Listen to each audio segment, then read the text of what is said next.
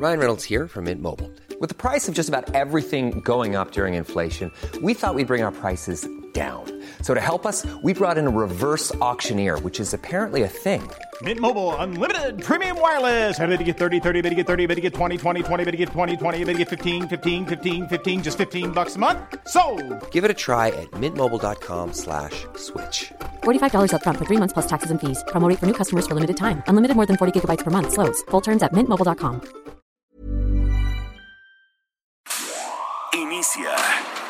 Las noticias de la tarde con Jesús Martín Mendoza en Heraldo Radio.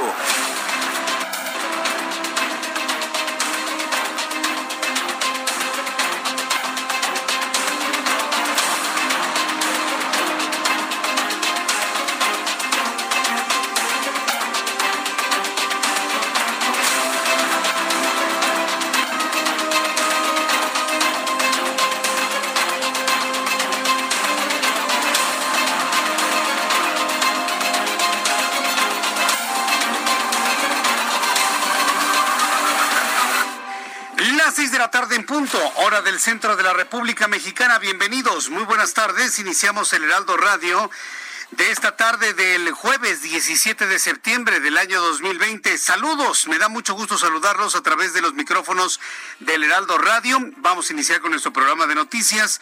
Súbale el volumen a su radio y le tengo la información más importante hasta este momento, a esta hora de la tarde.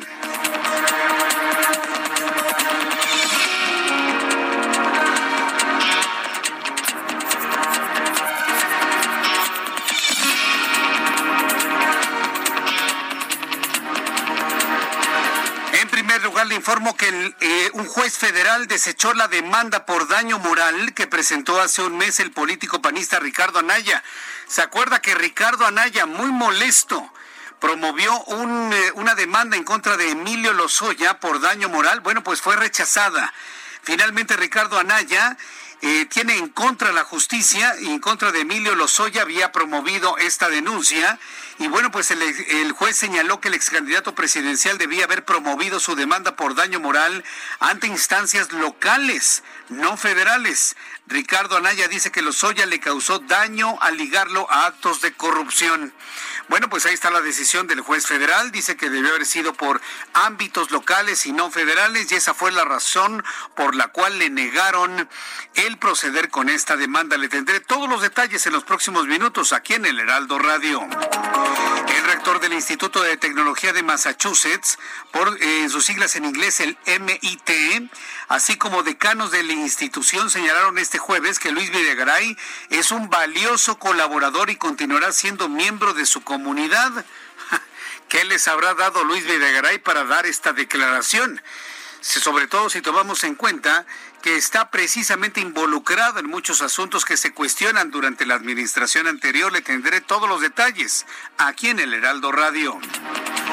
Para la temporada otoño-invierno se prevé el ingreso de 54 frentes fríos a México, 10 más del promedio de 44, informó la Comisión Nacional del Agua, la Comisión Nacional del Agua, la CONAGUA, como se le conoce.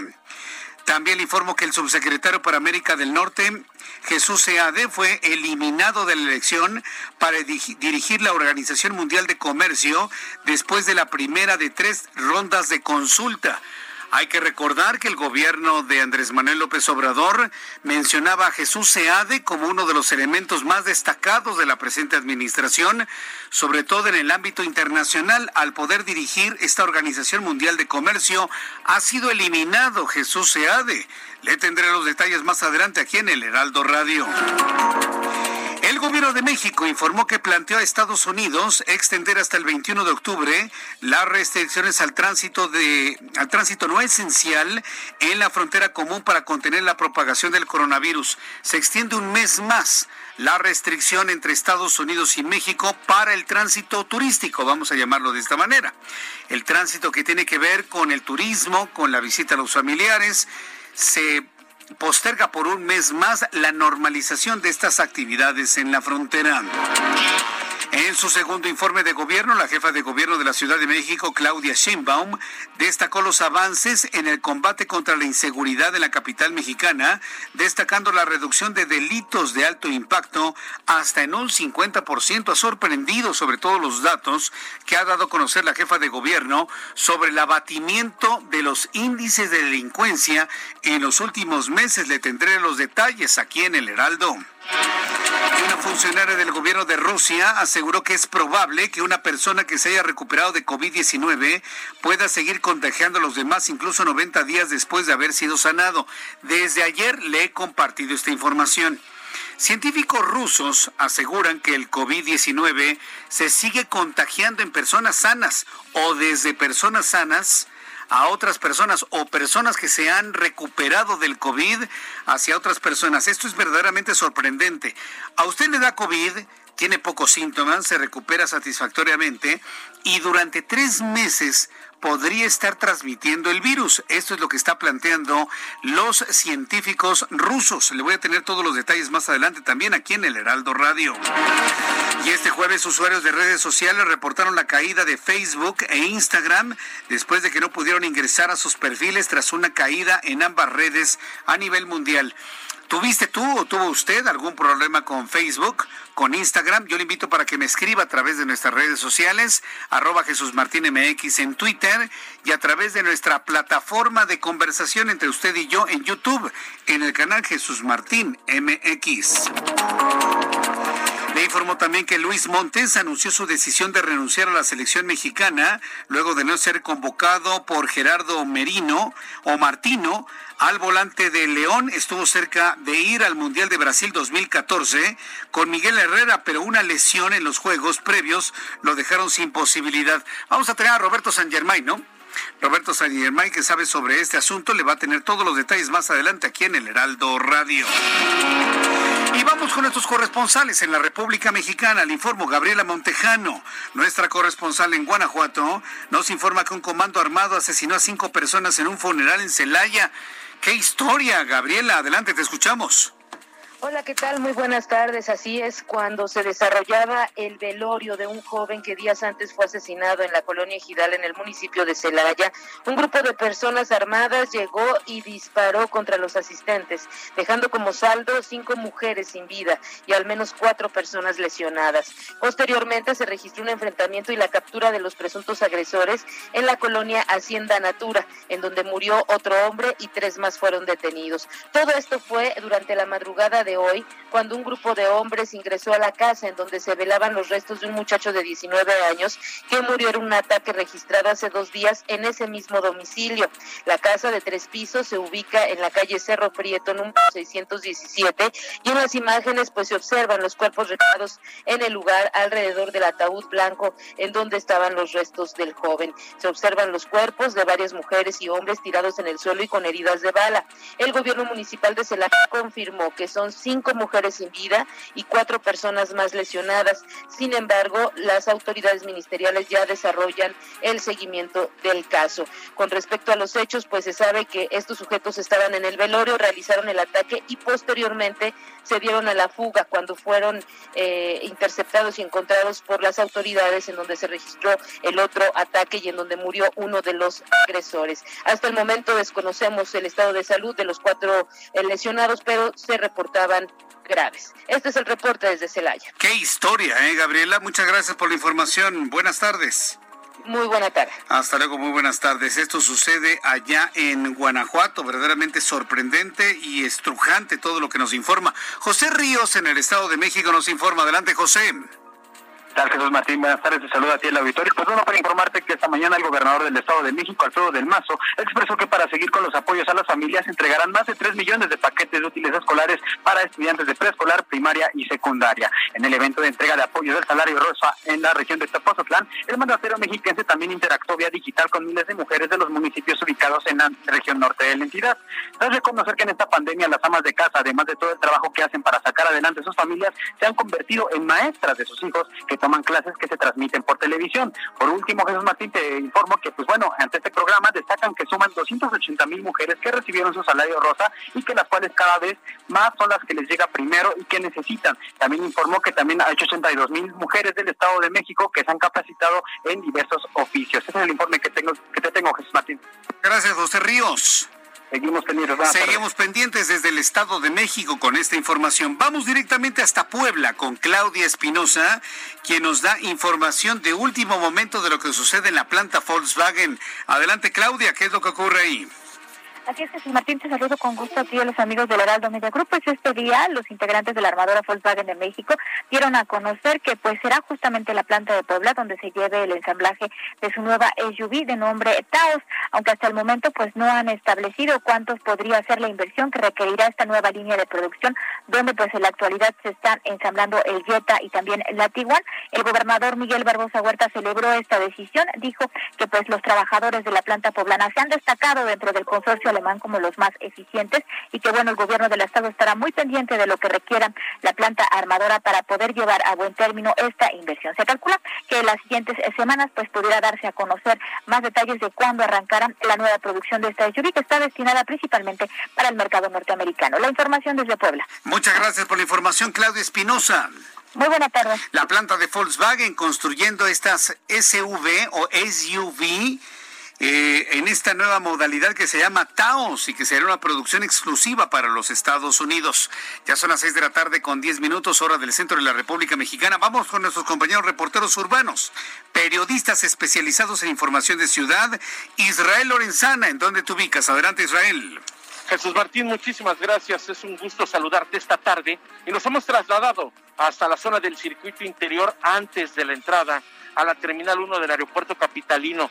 Fíjate que en este punto, Jesús Martín, tuvimos bloqueado el circuito interior por aproximadamente 30 minutos. Hace unos minutos finalmente acordaron con las autoridades replegarse. Se trata de trabajadores despedidos de manera injusta de una empresa aérea, así lo han señalado los manifestantes. Y bueno, como no tuvieron respuesta por parte de las autoridades, decidieron bloquear el circuito interior, desquiciando totalmente la circulación. Hasta este punto llegaron elementos de la Secretaría de Seguridad Ciudadana, quienes, bueno, pues con equipos antimotines y además después de dialogar con los manifestantes, lograron replegarlos ya. La circulación comienza minuto a minuto a mejorar, esto procedentes de la zona de viaducto, por supuesto del eje norte en su tramo Fuerza Aérea y con dirección hacia Oceanía. Aún así, hay que recomendar a nuestros amigos armarse de paciencia y anticipar su paso por varios minutos. Si requieren de alguna alternativa, Jesús Martín, el eje 1 norte con dirección hacia Eduardo Molina puede ser una buena opción esta tarde. El sentido opuesto a través del circuito sin ningún problema. La circulación fluye a buena velocidad, esto con dirección hacia la zona de Churubusco. Jesús Martín, la información que te tengo. Muchas gracias por la información, Israel Lorenzana. Hasta luego. Hasta luego, que te vaya muy bien. Daniel Magaña, bueno, le tendré más información con nuestros compañeros reporteros urbanos en unos instantes más, pero vamos con nuestro compañero Abraham Arreola, quien nos informa lo que sucedía un día como hoy, 17 de septiembre, en México, el mundo y la historia. Adelante, Abraham.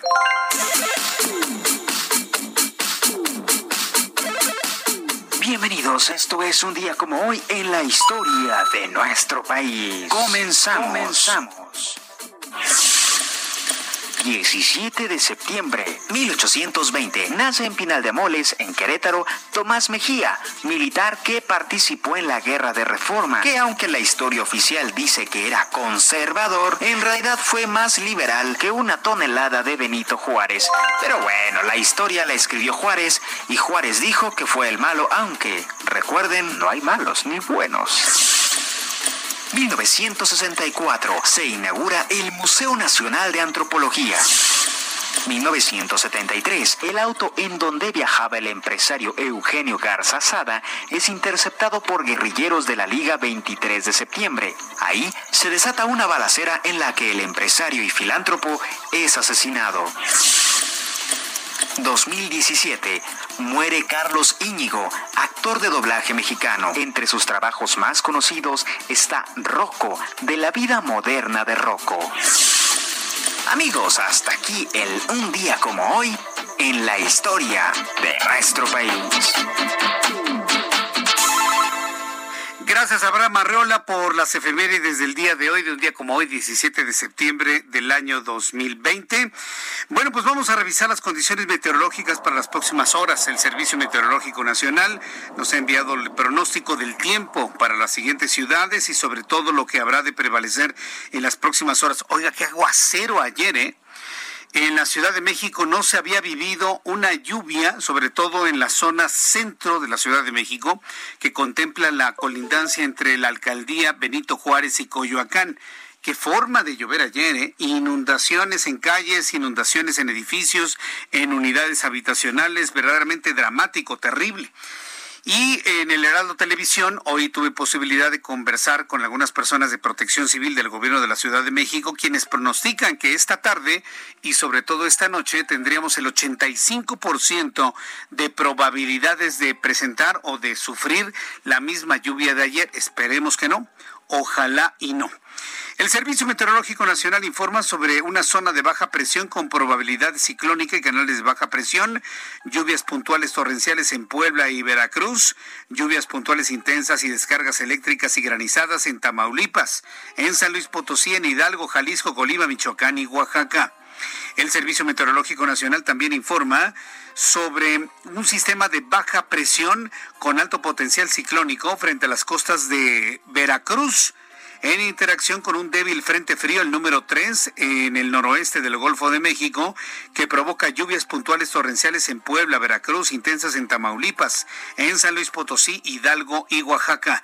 Muy fuertes en Nuevo León, en Guanajuato, en Querétaro, en Tlaxcala, Estado de México, Ciudad de México, Morelos, Guerrero y Chiapas, así como fuertes en Tabasco, Campeche y Yucatán.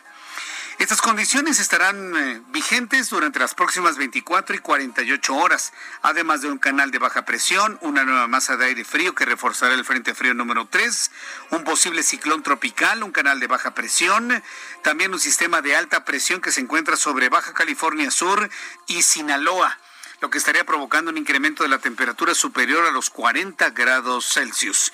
Si tomamos en cuenta el pronóstico del tiempo para el centro del país, tendremos nuevamente lluvias en la capital de la República, en el Estado de México, para que lo tome en cuenta. Si usted vive en las colonias que sufrieron inundaciones el día de ayer, vale la pena que hoy tenga precauciones sobre ello. Se metió el agua al bajo puente o sobre todo en el, en el semisótano.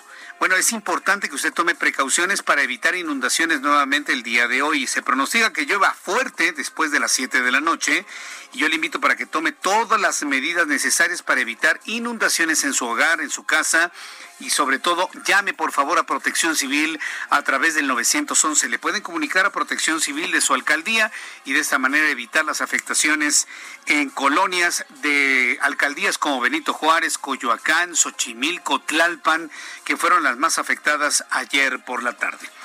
El Servicio Meteorológico Nacional pronostica que para una ciudad como Monterrey, Nuevo León, la temperatura en estos momentos es de 26 grados, la mínima oscilará entre 12 y 13, la máxima estará en 29 grados Celsius.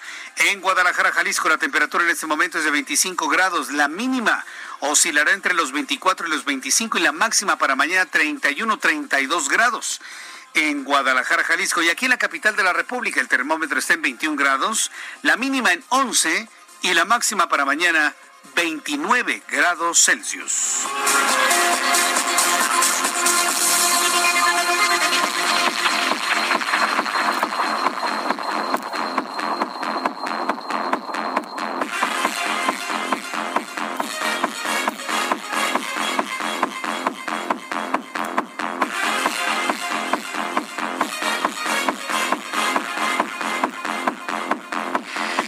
Las 6 de la tarde con 18 minutos, las 6 de la tarde con 18 minutos hora del centro de la República Mexicana. Una de las noticias que han llamado poderosamente la atención en las últimas 24 horas, en los, últimas, en los últimos momentos, es lo que se determinó en torno a la denuncia de Ricardo Anaya en contra de Emilio Lozoya, ¿se acuerda? Ricardo Anaya sacó un video en donde lo observamos con mucha intensidad, con mucha fuerza, con mucha injundia, vamos a llamarlo así, señalando a Emilio Lozoya como alguien que estaría violentando su, su calidad moral. hizo las denuncias correspondientes Ricardo Anaya y resulta que un juez federal dice que no proceden. Simple y sencillamente no proceden porque debió haberlas presentado ante una instancia local y no federal. Un juez federal desechó la demanda de por daño moral que presentó el ex candidato presidencial del PAN, Ricardo Anaya, en contra del exdirector de Petróleos Mexicanos, Emilio Lozoya. Lo anterior al considerar que la justicia federal no es la jurisdicción eso planteó el juez federal, no es la jurisdicción que debe tramitar una demanda en su etapa inicial sin un juzgado del fuero común. Esa fue la, justificación, el criterio que se aplicó. El exdirigente del Blanquiazul tiene la opción de impugnar este acuerdo para tratar de que su caso sea llevado a la justicia federal o presentar en lo inmediato una demanda ante un juez civil local. Esto fue lo que se planteó el día de hoy y ha causado una gran polémica sobre todo porque no fructificó la denuncia que Ricardo Anaya, en ese video que seguramente usted lo recuerda hace unas semanas, en donde de una manera muy intensa estaba señalando precisamente los, eh, los eh, comentarios, vamos a decirlo así, de Emilio Lozoya en contra de Ricardo Anaya. No fructificó y bueno, pues esto seguramente pues va a generar una gran cantidad de comentarios. Estamos a la espera de alguna reacción de Ricardo Anaya a estos eh, señalamientos que ha hecho el Poder Judicial en torno a ello. Tiene que presentarlo de inmediato su demanda ante un juez civil local y estaremos atentos si efectivamente lo hará de esta manera. Y bueno, pues ya que le informé esto, vamos a revisar lo que en materia de lluvias ha acontecido en las últimas horas en el centro del país. ¿Usted fue de los afectados por las inundaciones de anoche?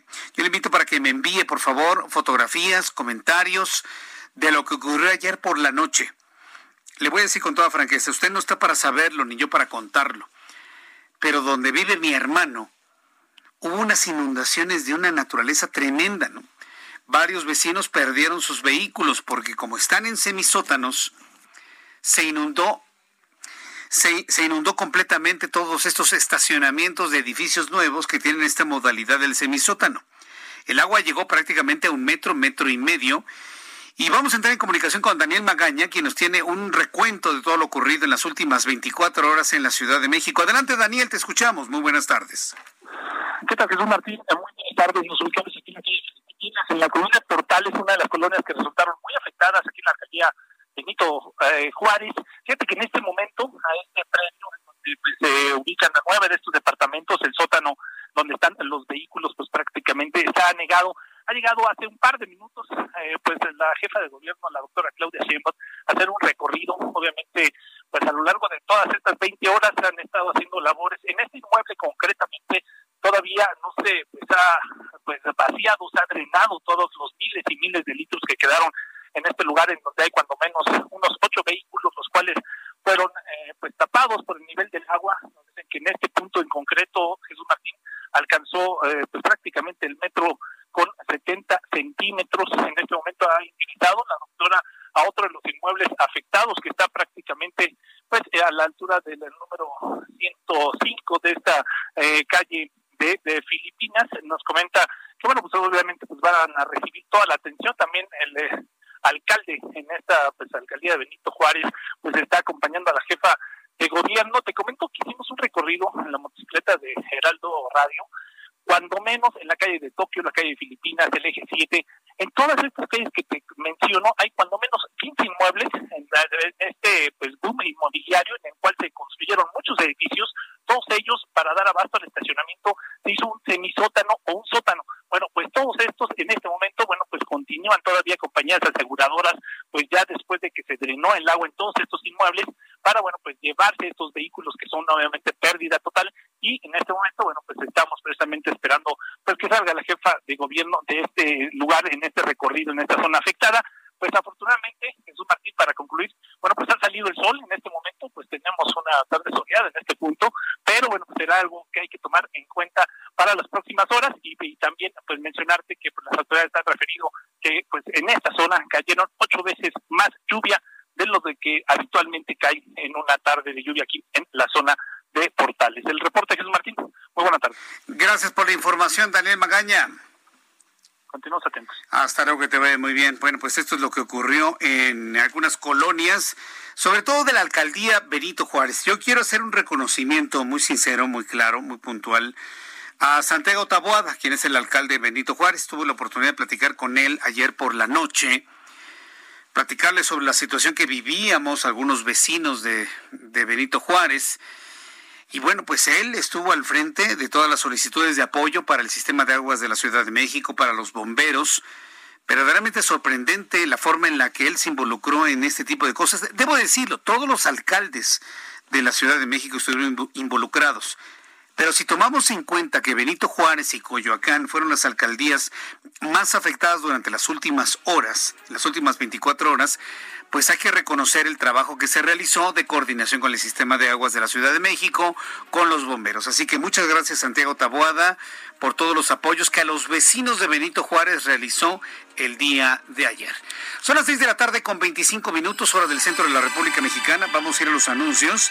De regreso le tendré más información aquí en el Heraldo Radio. Evidentemente la vida sigue.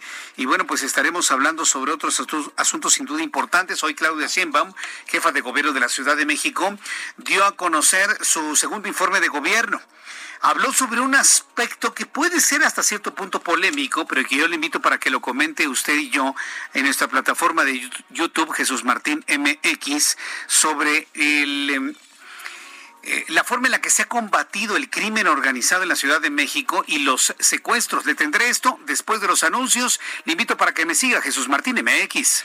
Escuchas a Jesús Martín Mendoza con las noticias de la tarde por Heraldo Radio, una estación de Heraldo Media Group. Escucha las noticias de la tarde con Jesús Martín Mendoza. Regresamos.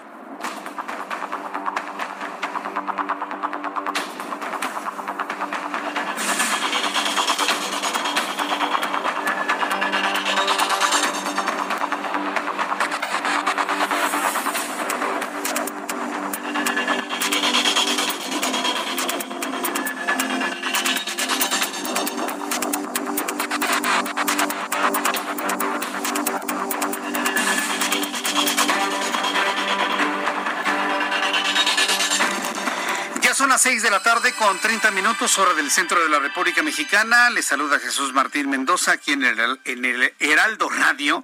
Gracias por estar con nosotros a esta hora de la tarde. Y bueno, pues estamos muy atentos de todo lo que tiene que ver con eh, el clima y las condiciones del tiempo en las últimas horas. ¿Qué forma de llover en la Ciudad de México ayer? Yo en lo personal me quedé sorprendido de la cantidad de calles totalmente inundadas, intransitables ayer por la tarde.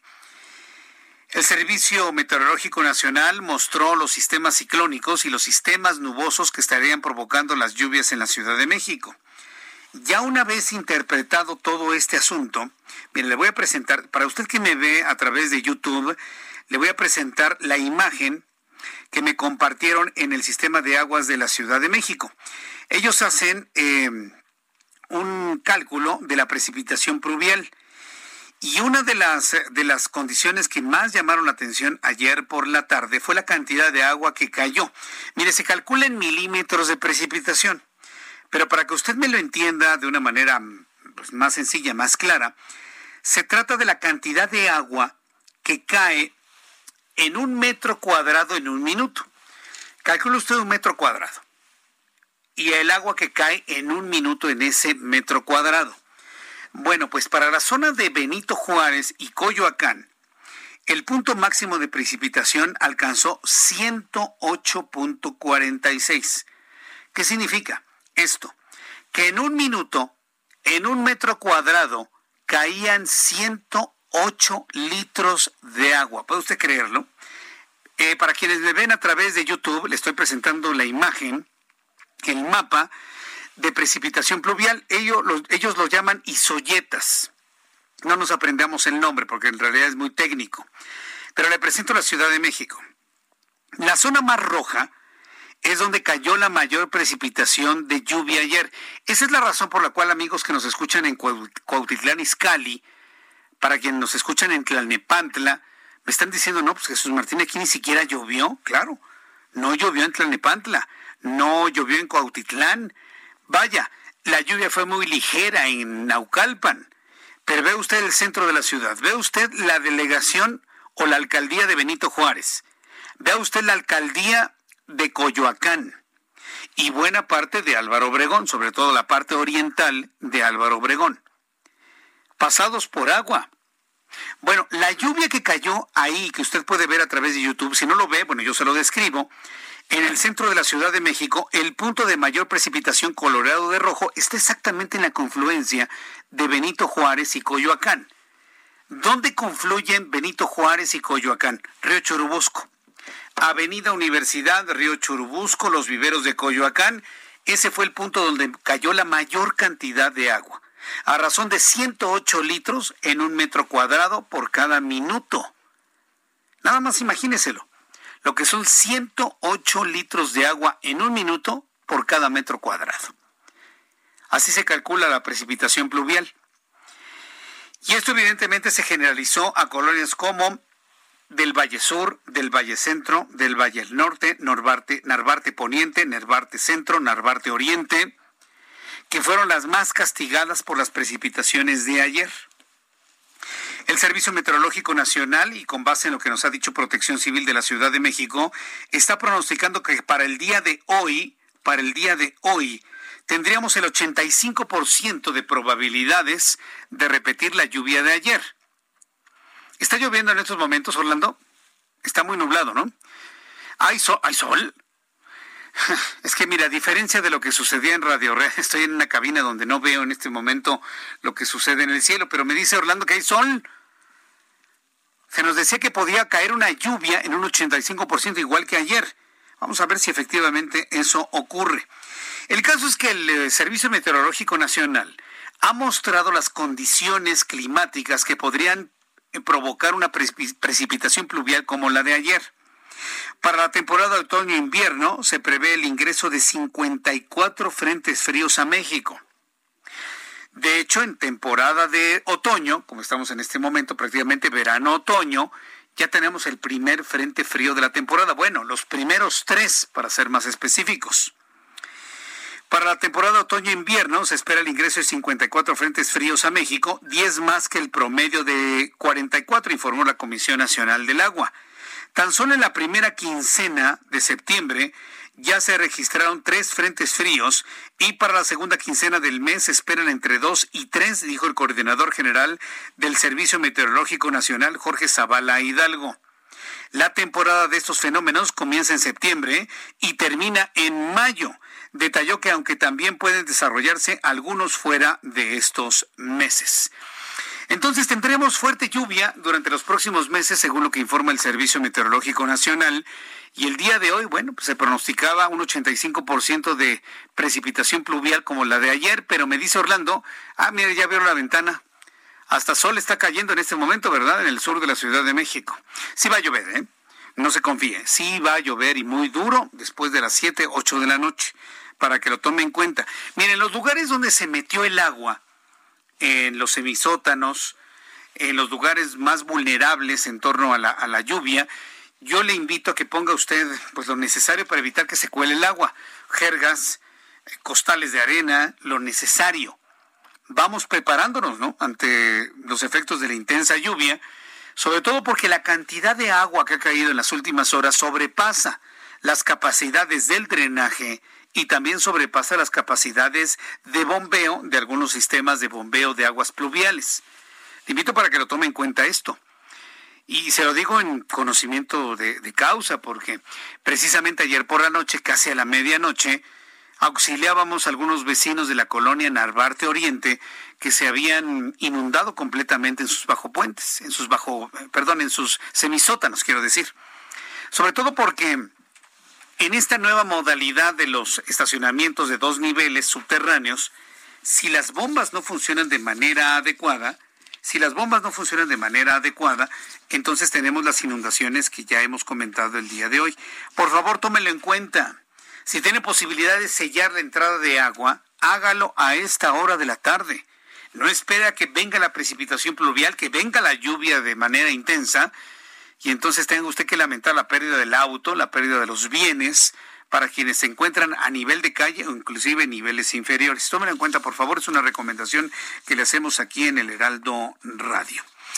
Tengo comunicación en estos momentos con Víctor Burguet. Él es director general del organismo de Cuenca de Aguas del Valle de México, de la Conagua, quien le agradezco estos minutos de comunicación con el auditorio del Heraldo Radio. Estimado Víctor Burguet, gusto en saludarlo. Bienvenido. Buenas tardes. Eh, Gracias por tomar la llamada. Revisaba algunos datos que me proporcionó la Comisión Nacional del Agua y estamos ante una situación totalmente atípica. No se veía una precipitación pluvial así desde hace 10 años. ¿Estamos ante una situación así, es decir, de una lluvia que no podría repetirse en los siguientes años? ¿O es algo que tendríamos con lo cual coexistir en los próximos años y meses aquí en la Ciudad de México? Buenas tardes a ti el auditorio. Sí, efectivamente es una lluvia no normal. Eh, fue una lluvia que se presentó en la zona centro, eh, a la cual no estamos acostumbrados, se presenta muy de vez en cuando, y pues el problema es que no es claro que no se vuelva a repetir, así que yo le recomendaría al auditorio pues estar preparados para este tipo de lluvias que de repente con el cambio climático puede que sean más recurrentes que en el pasado. Si bien no fue una lluvia muy importante para toda la cuenca, sí, pues las, en las alcaldías del centro sur de la Ciudad de México, pues nos afectó, yo vivo en Villa Cuapa y también ahí tuvimos alguna afectación. La, desafortunadamente en esta zona no hay infraestructura todavía, como hemos estado desarrollando en la Comisión Nacional del Agua, junto con SACMEX y CAEN en el oriente de la ciudad o en el poniente. Así que en lo que hacemos obras eh, similares a las que hemos estado haciendo en otras zonas de la ciudad, pues sí tendremos este tipo de problemas con lluvias tan excepcionales como esta. Ahora bien, eh, la idea sería acostumbrarnos a este tipo de lluvias en la Ciudad de México, tomando en cuenta el cambio climático. Víctor Burguete. Yo pienso que sí hemos estado teniendo lluvias de este orden, eh, de orden de los 100 milímetros ya más frecuentemente que en el pasado. Así que también nosotros como diseñadores y operadores de, los sistemas de drenaje pluvial estamos empezando ya a considerar esta situación para revisar nuestros criterios de diseño y en consecuencia pues cómo vamos a estar diseñando y construyendo obras para este tipo de lluvias. Correcto. Ahora, las adecuaciones al sistema de drenaje en la Ciudad de México, ¿cuáles tendrían que ser para poder enfrentar esta nueva realidad desde su punto de vista? Eh, por ejemplo, ustedes saben, hemos estado construyendo y terminando una obra tan, grande e importante como el túnel emisor oriente que se inauguró el año pasado, se terminó y inauguró. Estamos pensando ya en diseñar obras similares para conectar la zona sur la zona de, Villa Plata que menciono, por ejemplo, eh, que no tiene ese tipo de infraestructura, y ya estamos pensando en reforzar toda esta infraestructura para conectarla al túnel emisor oriente o al túnel central o al túnel emisor poniente 1 y 2 que estamos ya en operación, conectarlo también a las lagunas de regulación que tenemos en toda la zona oriente de la Ciudad de México en la zona que conocemos como el área de Texcoco. Ahora, eh, ¿cuáles son, digamos, las acciones que tendría que hacer, por ejemplo, el sistema de aguas de la Ciudad de México para poder tener a la mayor eficiencia el sistema de drenaje para evitar este tipo de inundaciones que hoy padecieron vecinos de Benito Juárez y de Coyoacán? Sí, lo, principal es no solamente del, del sino también de la ciudadanía, muchas veces tenemos el problema de la basura que obstruye nuestros drenajes, que nos afecta a Farmes como a nosotros y a, todo el país, que la capacidad de conducción se ve reducida pues, por los la basura que se acumula en las atarjeas, en las entradas de las atarjeas, en los en los cauces, al cruzar con gente que obstruye y eso reduce la capacidad de, de conducción y de desalojo de las aguas. Eso ya es una, una ayuda que le pedimos a la ciudadanía que nos ayude. Otro mantener desasolvados los cauces y las tuberías, acciones que cada año se recuerda a las alcaldías que se realicen y que eso es lo que normalmente nos afecta más para cuando menos mantener nuestra capacidad de regulación. Eso es lo que estamos haciendo y usted mencionaba, me pareció muy relevante.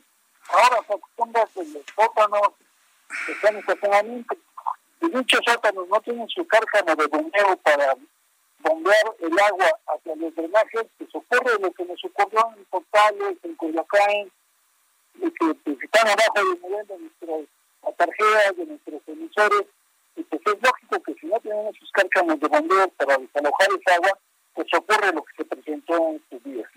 Correcto. Yo, yo, recuerdo que se terminaron hace poco las actividades, los labores, la construcción del túnel emisor oriente.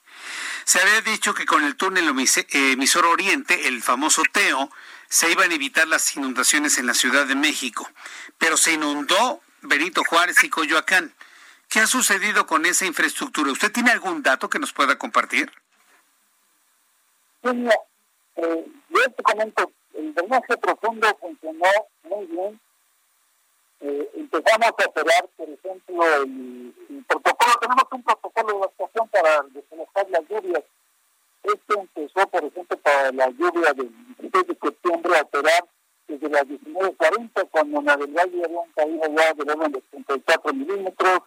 Tenemos una, una estación de medición ahí de certificación, en la universidad teníamos 63.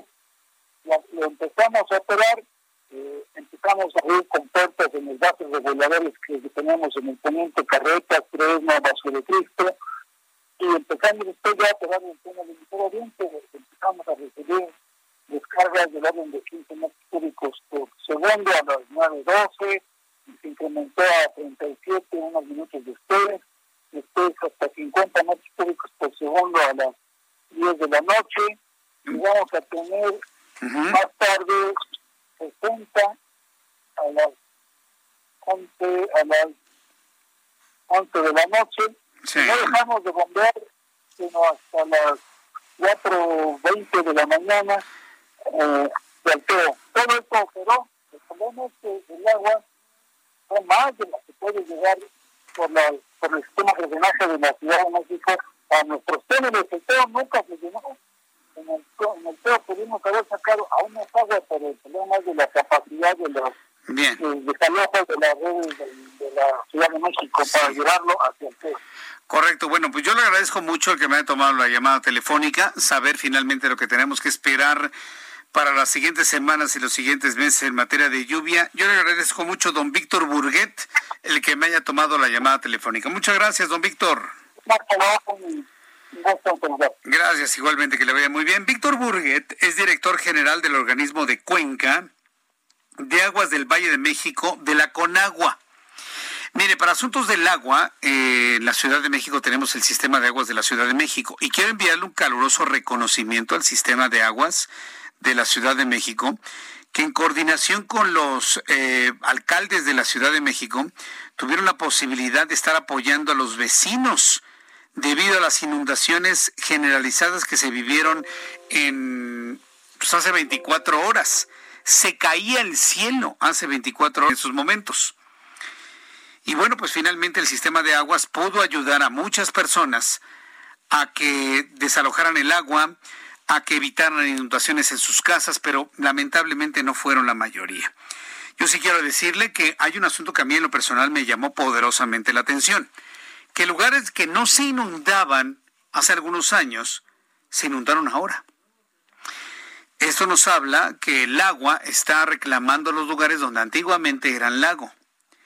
Yo sí le quiero invitar a todos nuestros amigos que nos escuchan a través del Heraldo Radio, a través de nuestras frecuencias en la República Mexicana, a través de YouTube, que vean la condición en donde están viviendo. Si donde están viviendo antiguamente era un lago o antiguamente había un cauce de un río, donde en el momento de la construcción había mucha agua que tuvieron que sacar en el momento de la cimentación, sí es importante que ustedes tomen las medidas necesarias para evitar la inundación de sus inmuebles. Es muy importante. Y sobre todo si tuvieron la posibilidad de ver la construcción eh, y pudieron observar algún tipo de, de incremento de agua, escarbando apenas en metro y medio, dos metros. Es importante esto, porque cuando llueve, finalmente el agua recupera sus espacios y de manera subterránea va fluyendo, rellenando aquellos lugares que ocupó en el pasado. Esa es una condición que no podemos usted negar, usted ni yo, ¿eh? de ninguna manera. Entonces tiene que usted que observarlo, saber muy bien en dónde está sentado su patrimonio para entonces tomar las medidas necesarias y evitar las inundaciones consecuentes a las lluvias que hemos tenido en los últimos días. Son las 6 de la tarde con 48 minutos hora del centro de la República Mexicana. En estos momentos ya Orlando abrió las ventanas. Estamos observando un cielo medio nublado algunos puntos con cielos azules, pero no hay que confiarse. ¿eh? La lluvia podría caer de una manera muy, muy intensa en las próximas horas, así que tómelo en cuenta, por favor. Bueno, en otras noticias que le quiero compartir a esta hora de la tarde, un juez federal frenó la captura de Óscar Damián Sosa Castelán.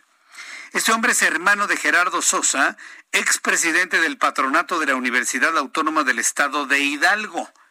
El juez sexto de Distrito de Amparo y Juicios Federales en el Estado de México admitió a trámite la demanda de garantías del también candidato de Morena a la presidencia municipal, municipal de Tulancingo Hidalgo. Con estas medidas, se informa, solo se protege a Sosa Castellán de no ser detenido por delitos que no ameriten prisión preventiva oficiosa y ahí el juzgador requirió al juez de control del Centro de Justicia Penal Federal, adscrito al penal de Altiplano, que informe si libró alguna orden de aprehensión en contra del quejoso. Asimismo, se le fijó una garantía de mil pesos. Esto es lo que, mil pesos. No, bueno, pues con, con toda la facilidad lo pueden, lo pueden pagar sin duda alguna. Bueno, ya son las 6 de la tarde con 49 minutos, hora del centro de la República Mexicana. Quiero invitar a nuestros amigos que nos vean a través de nuestra plataforma de YouTube en el canal Jesús Martín MX. Yo sé que ha tenido algunos problemas. Tenemos problemas con la plataforma de YouTube. No soy el único. Muchos youtubers han tenido problemas con YouTube en los últimos días. Y bueno, pues estamos esperando que la plataforma mejore las cosas. Pero yo le invito que si usted quiere entrar en comunicación con este servidor, aunque no me escuche muy bien, apóyese de la radio a través de las frecuencias del Heraldo Radio en toda la República Mexicana. Conéctese a YouTube en el canal Jesús Martín MX y allí me envía sus comentarios, opiniones, puntos de vista, todo lo que usted quiere saber de las noticias del día de hoy. Como por ejemplo, saludo en estos momentos a Servando Rodríguez.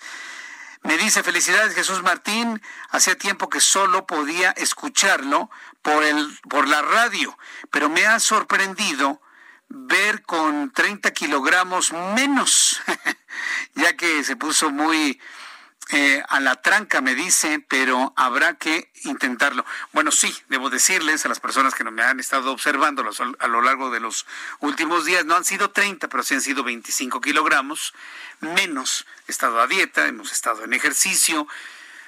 Vaya, he estado en la idea de poderle transmitir a usted la idea de la importancia de la salud la importancia de hacer ejercicio, la importancia de modificar la alimentación, de disminuir los carbohidratos, de incrementar la, la, alimentación a través de, de proteínas. Y yo le agradezco a las personas que me lo han hecho ver. Se lo agradezco muchísimo, de verdad. Gracias por comentarnos esto aquí en el Heraldo Radio. Antes de ir a los mensajes, quiero informarles sobre el segundo informe de gobierno de la jefa de gobierno, eh, Claudia Sheinbaum. Ella comentó sobre un decremento importante en los niveles de inseguridad y esto fue parte de lo que dijo en su mensaje con motivo de la entrega de su segundo informe de gobierno al Congreso de la Ciudad de México. Al rendir su segundo informe de labores, la jefa de gobierno de la Ciudad de México, Claudia Sheinbaum, aseguró que para atender la crisis sanitaria por COVID-19 se destinaron más de 4.700 millones de pesos y no se distrajeron las diferentes prioridades de la Ciudad de México. Este año atendimos la pandemia reorientando cerca de 4.700 millones de pesos a salud y apoyos a la población y a microempresas. Ampliamos la condonación de cargos por pagos de predial y tenencia y la situación económica ha implicado una reducción de los ingresos de cerca del 8% de lo programado.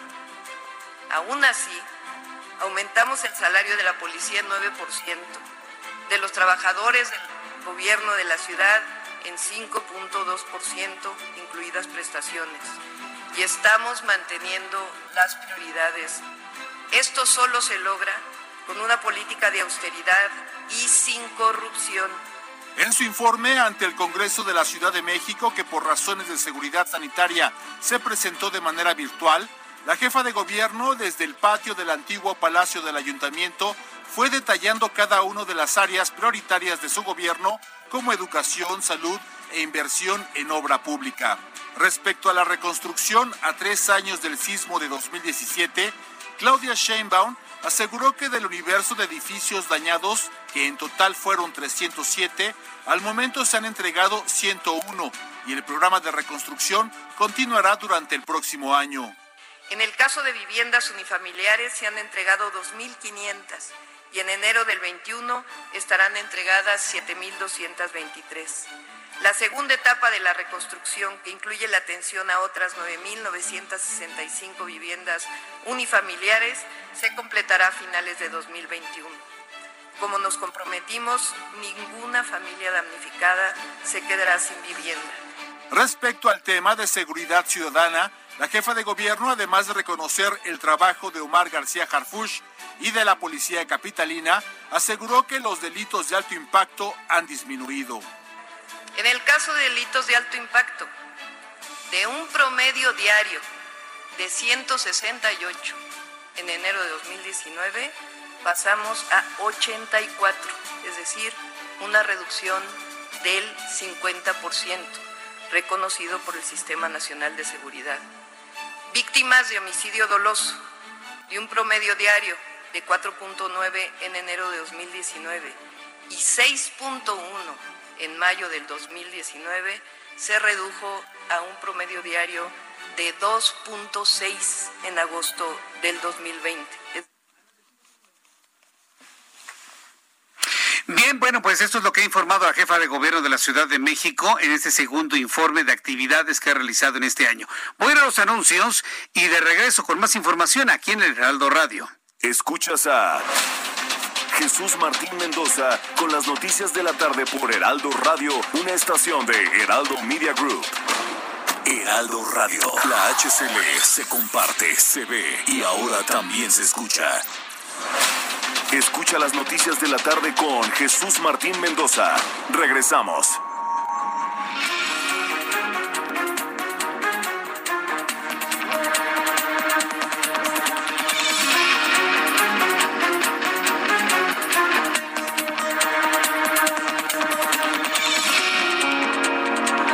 Cuando son las 7 en punto hora del centro de la República Mexicana, le tengo un resumen con las noticias más importantes aquí en el Heraldo Radio.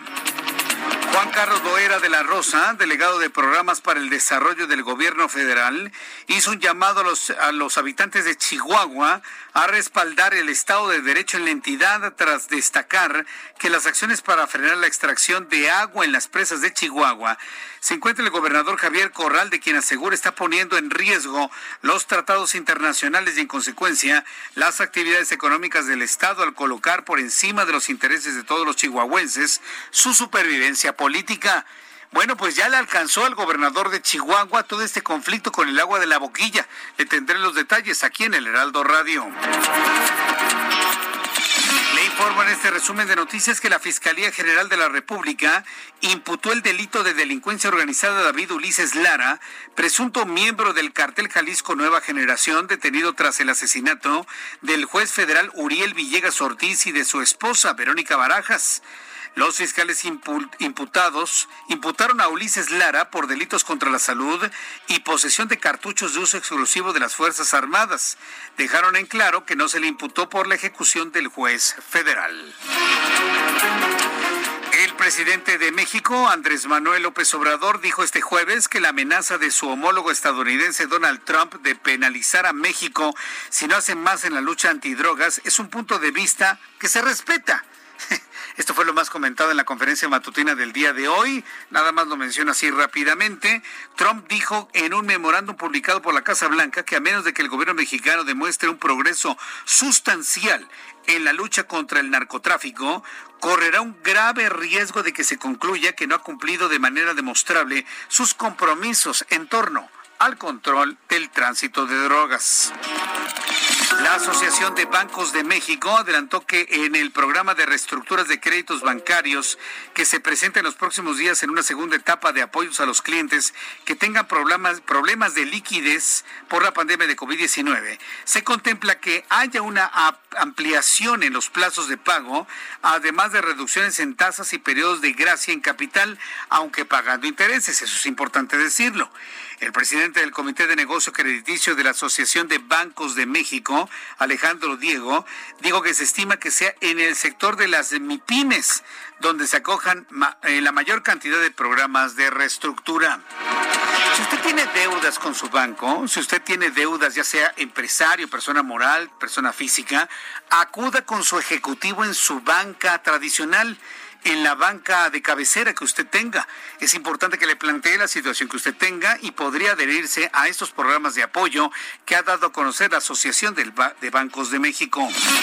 Barbados, un pequeño territorio caribeño, ya no quiere a la reina Isabel II como jefa de Estado, pues anunció su intención de poner fin a que la jefatura de Estado del país recaiga en la monarquía de Inglaterra a partir del próximo año pasando a convertirse en una verdadera república. Barbados está anunciando su independencia del Reino Unido. Este jueves la Organización Mundial de la Salud informó que uno de cada siete casos reportados de COVID-19 a la Organización Mundial de la Salud corresponde a un trabajador médico y en algunos países la proporción sube a uno de cada tres. Es increíble esta proporción. El 33% de los contagiados de COVID-19 sería personal médico. Sin embargo, uno de cada siete en promedio se trata de personal médico. Hablemos de médicos, médicas, enfermeros, enfermeras, quienes se enferman. Y en el caso de México, el 11% fallece por COVID-19. Son las noticias en resumen. Le invito para que siga con nosotros. De saluda Jesús Martín Mendoza.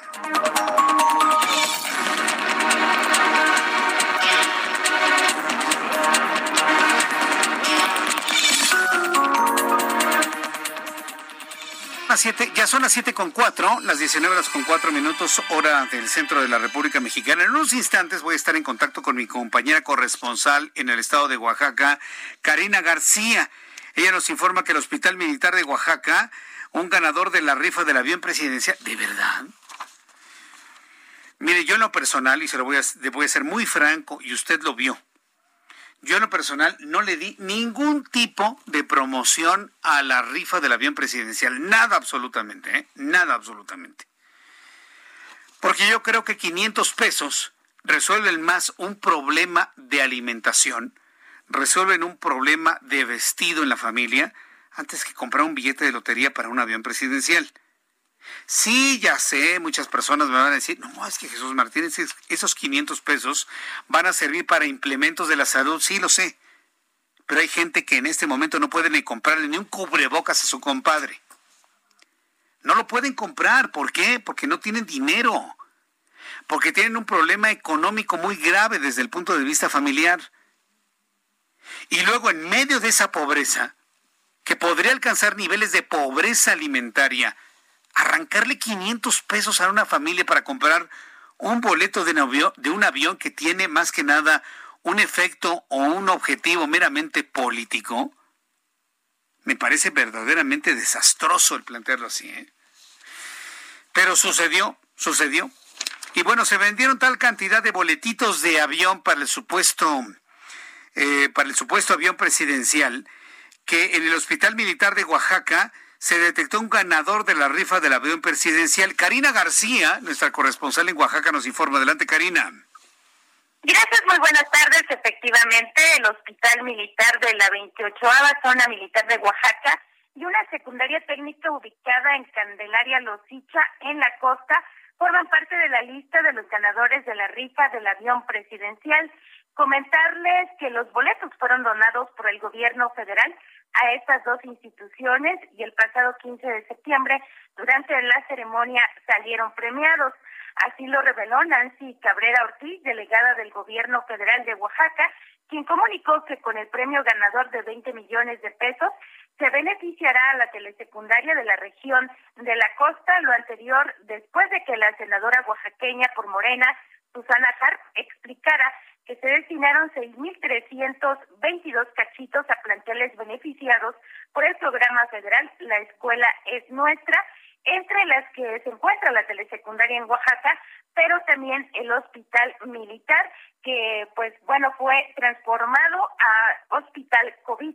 En este sentido comentarles que este hospital cuenta con al menos 20 camas que fueron eh, pues de esta forma destinadas para la atención de pacientes COVID-19. Hasta el momento las autoridades estatales no se han pronunciado por esta situación, sin embargo a través del gobierno eh, estatal, perdón, pues eh, se ha dado a conocer precisamente que fueron estos dos, eh, estos, el hospital y la escuela telesecundaria quienes se llevaron este premio. En este sentido, pues se espera que en breve se apliquen esos recursos para la escuela telesecundaria que cuenta con una capacidad de al menos 22 alumnos. Es el reporte que les tengo. Muchas gracias por la información, Karina García. Gracias, muy buenas tardes. Que te vaya muy bien a, nuestros amigos en Oaxaca. Les enviamos un enorme saludo. Gracias por estar en sintonía con El Heraldo Radio. Vamos con nuestro corresponsal Pepe Alemán, corresponsal en San Luis Potosí, quien nos informa que la Guardia Nacional tendrá nuevos cuarteles en San Luis Potosí. Adelante, Pepe, te escuchamos. Muy buenas tardes.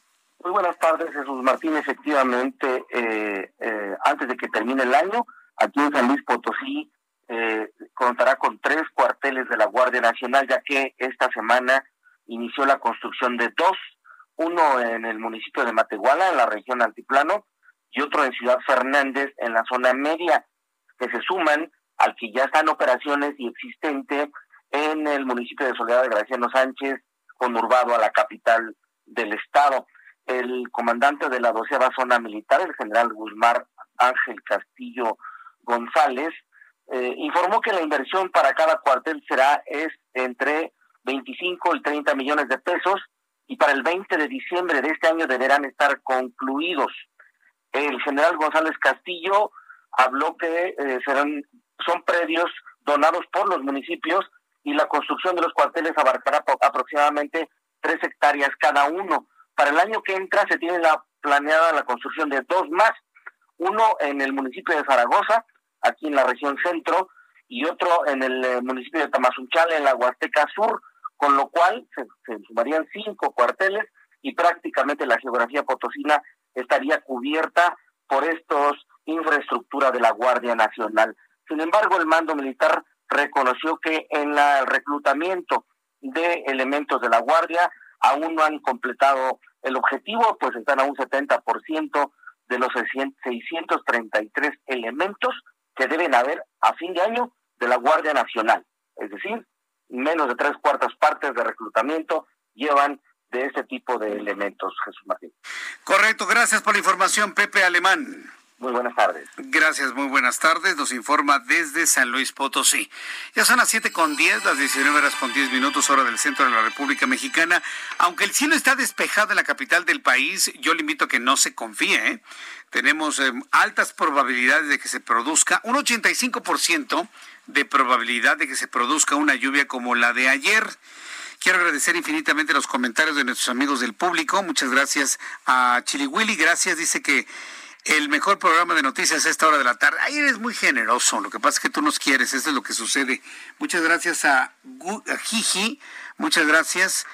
Eh, le escribe Iván Salas, que por cierto, Iván Salas, para quien no sepa, es uno de nuestros amigos a través del chat, que se dice que es Chairo, pero en realidad es admirador de closet, yo lo diría así, de esa manera. Está todos los días aquí presente en nuestro programa de noticias. Gracias a Claudia Cienfuegos, dice que hace frío, si el termómetro en estos momentos ha bajado a 19 grados. Si tomamos en cuenta que hemos vivido con temperaturas oscilantes entre los 25 y los 28 grados, pues 19 grados sí se sienten de manera especial como intenso frío en la Ciudad de México. Está corriendo el Frente Frío número 3 de la temporada invernal. El Servicio Meteorológico Nacional ha informado sobre la posibilidad de caída de granizo en la zona centro de la Ciudad de México debido a la baja temperatura para las próximas horas. Me da mucho gusto saludar a Raimundo Sánchez Patlán. Miguel Ray, ¿cómo te va? Bienvenido. ¿Cómo querido Jesús Martín? Subdirector editorial del Heraldo de México. Bienvenido, Ray. Gracias, Jesús Martín. Eh, pues aquí para comentarte. A ver, nada más explícanos algo. Tu periscopio ahora se publicará los, jueves, ¿verdad? A partir de, hoy, los jueves todos, este, pues todas las semanas va a estar ahí. Muy bien. Este, bien adelantándose a los hechos. Correcto, muy bien. Entonces, amigos que nos escuchan, Periscopio de Raimundo Sánchez Patlán, todos los jueves en el Heraldo de México. ¿Qué nos tienes para el día de hoy, Ray? ¿Recuerdas que la semana pasada eh, me decías que esperabas el análisis de lo de, de lo que estaba ocurriendo en la Comisión Nacional de Derechos Humanos y con estas mujeres que mantienen tomado la sede de, República de Cuba? Eh, número 60. Y bueno, hoy escribí sobre esto y la titulé La ineptitud como estrategia. Sí. ¿A qué me refiero con esto?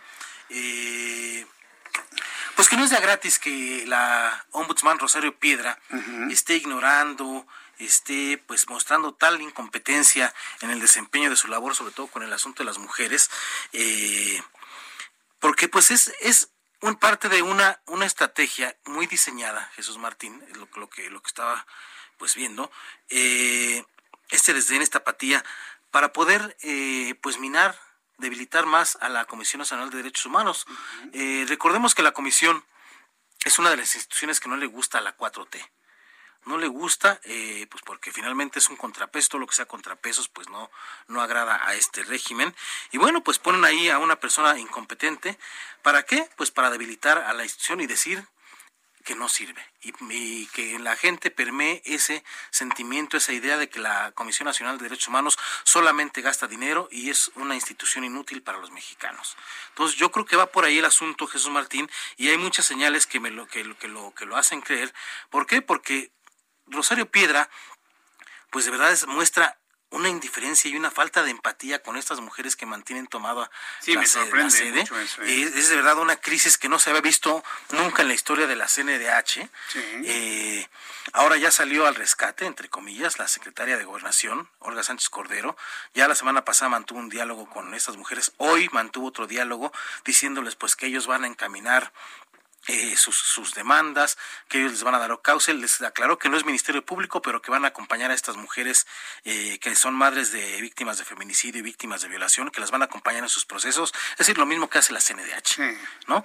O sea, la intención es que la CEGOP, como antaño, se vuelva a hacer cargo de esta de las tareas que actualmente tiene la, la, CNDH, con la diferencia de que la CEGOP sí es un órgano adscrito al gobierno federal y la CNDH es un órgano autónomo y la idea que está permeando ya entonces o que están tratando de hacer permear es que la CNDH es un organismo inútil que no necesitamos los mexicanos. Hoy eso planteábamos la semana pasada, la intervención de la Secretaría de Gobernación entonces le está quitando toda por razón de ser, la CNDH, desde tu punto de vista. Claro, porque, porque Rosario Piedra no quiere, no quiere asumir su tarea, ni quiere ejercer, ni quiere hacer valer todo lo que la, Comisión Nacional de, Derechos Humanos es. La fórmula es muy sencilla, Jesús Martín, es reforzar la idea de que la institución es inepta, no que la, que la señora Rosario Piedra es la inepta, sino que es la institución. ¿Por qué? Porque no tiene un marco jurídico a su favor, no tiene una estructura eh, legal para poder hacer que sus recomendaciones tengan consecuencias eh, legales y hasta penales. Entonces, el asunto es endosar la ineptitud a la comisión, a la institución como tal, y mostrar, como se ha estado haciendo a la señora Rosario Piedra, que en eso son campeones, en mostrarla como víctima. Pues fíjate que eso me preocupa mucho, porque siempre habíamos hablado de que las instituciones prevalecen a las personas. Así es, pero en este caso, no me digas. Es lo que, lo que, lo que parece que están atacando a la institución, a la más que la persona. Más, más que la persona. Y están utilizando pues el enojo, esta frustración de estas mujeres para poder darle el remate. Y no, y no hay este, no hay piedra, Jesús Martín, porque si tú revisas el presupuesto, el proyecto de presupuesto 2021 que contempla el gobierno federal, ya hay una reducción de 13% de los recursos para la propia CNDH, pero en las áreas clave, eh, el recorte es más agresivo. Por ejemplo, atención a víctimas del delito y violaciones a derechos humanos le quitan 28%, a la atención de casos de personas desaparecidas 15.5% menos en el proyecto de presupuesto. Es decir, irle reduciendo el presupuesto, pero seguir diciendo, pues esta es una institución onerosa, como hizo Rosario Piedra al entrar, que se gastaban en el chef hasta que le encontraron sus carnes, sus cortes finos. Acuérdate que hizo un escándalo por lo del chef. Sí, por supuesto. que, dijo que, eran bisteces nada más, ¿no? Pero con el chef, cuando ella asumió que despidió a uno de, a un supuesto chef que hacía las comidas y que se empezó a decir que, que ellos iban a ser austeros y que los demás gastaban en demasía. Esa es la idea, yo creo, Jesús Martín. Yo creo que es preocupante lo que están haciendo con la comisión porque la van a dejar eh, o la quieren ahorcar con la justificación de que es una instancia inútil. ¿Y sabes por qué es el enojo? Porque la ven como una, una institución producto del neoliberalismo. Y aquí todo lo que huele al neoliberalismo eh, lo ah. quieren ahorcar. Acuérdate, nació dentro de los regímenes neoliberales de México, pero no, no están viéndolo porque no entienden ni cómo opera ni la funcionalidad de una sociedad moderna.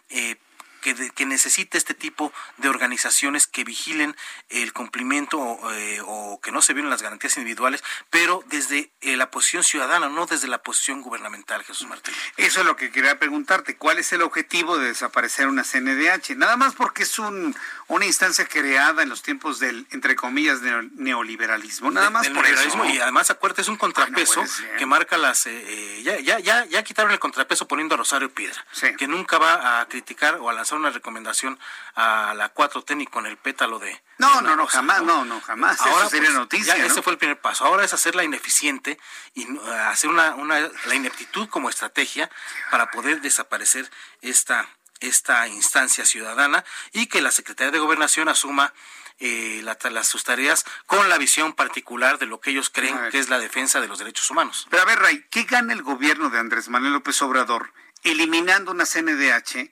llevando todo el asunto de los derechos humanos a la Secretaría de Gobernación, ¿qué, qué, qué gana con pues te quitas un contrapeso, te quitas una piedra en el camino.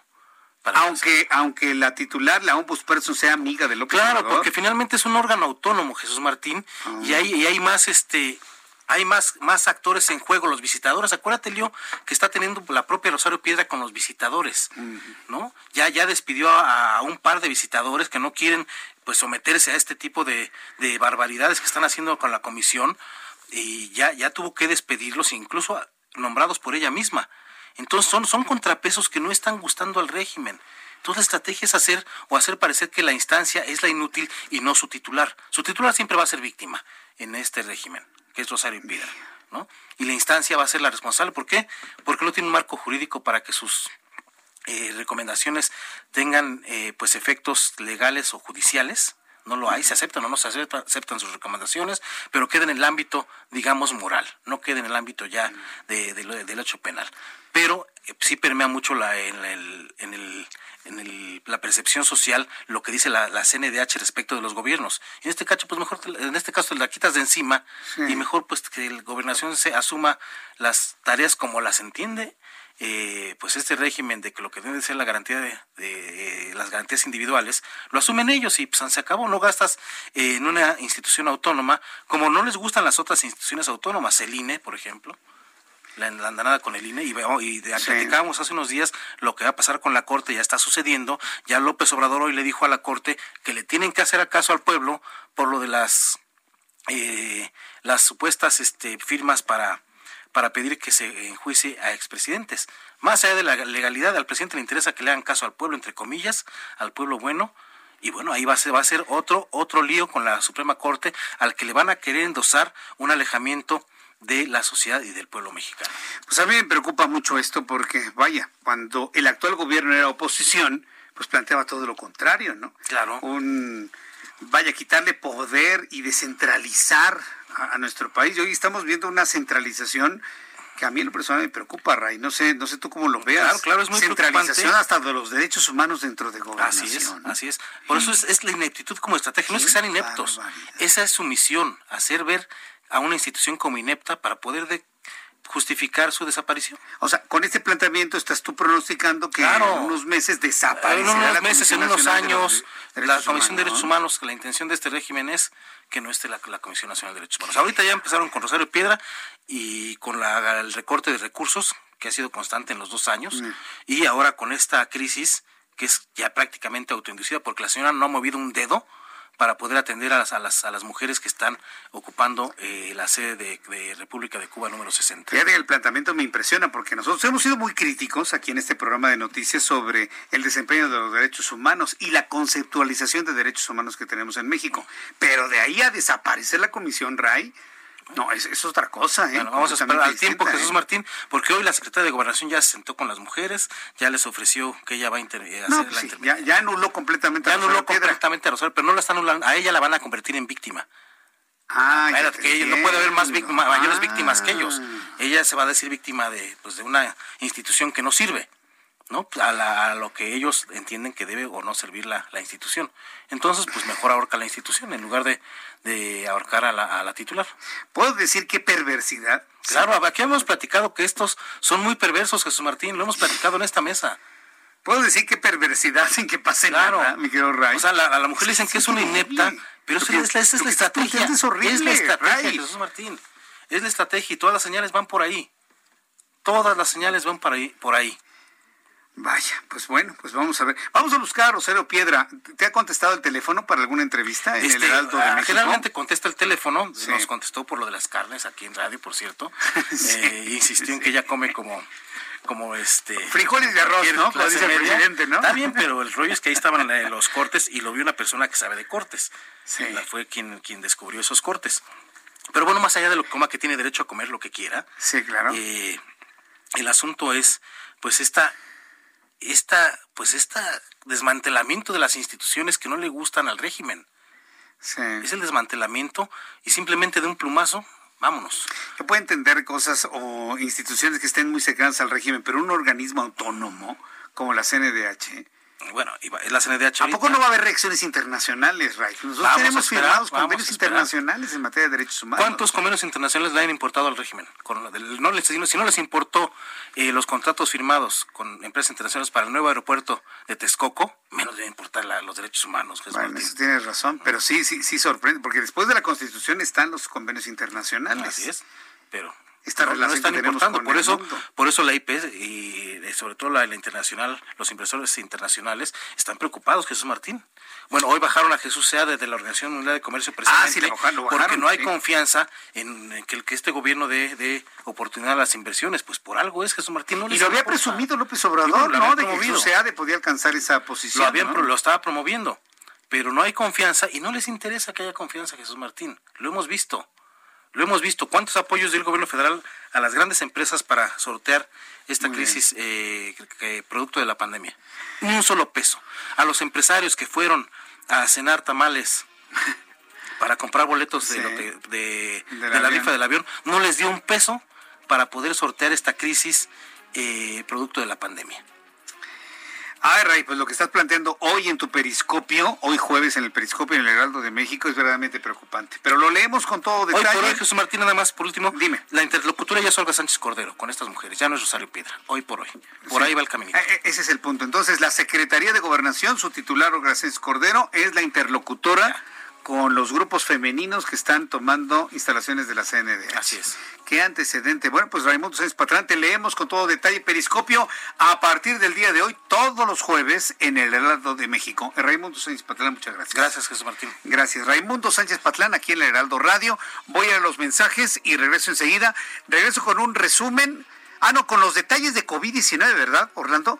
Vamos con los detalles de COVID-19 y otras noticias aquí en el Heraldo. Le invito para que me escriba a través de mi cuenta de Twitter, arroba Jesús Martín MX.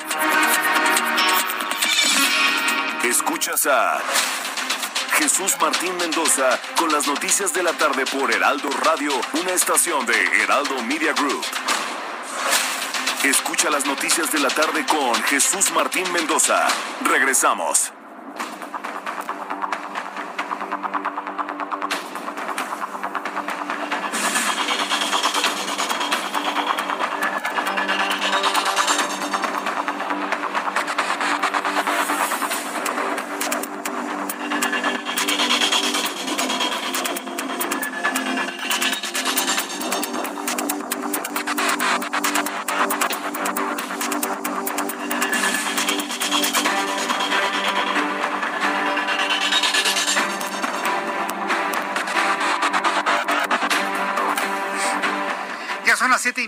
Las 19 horas con 30 minutos, hora del centro de la República Mexicana.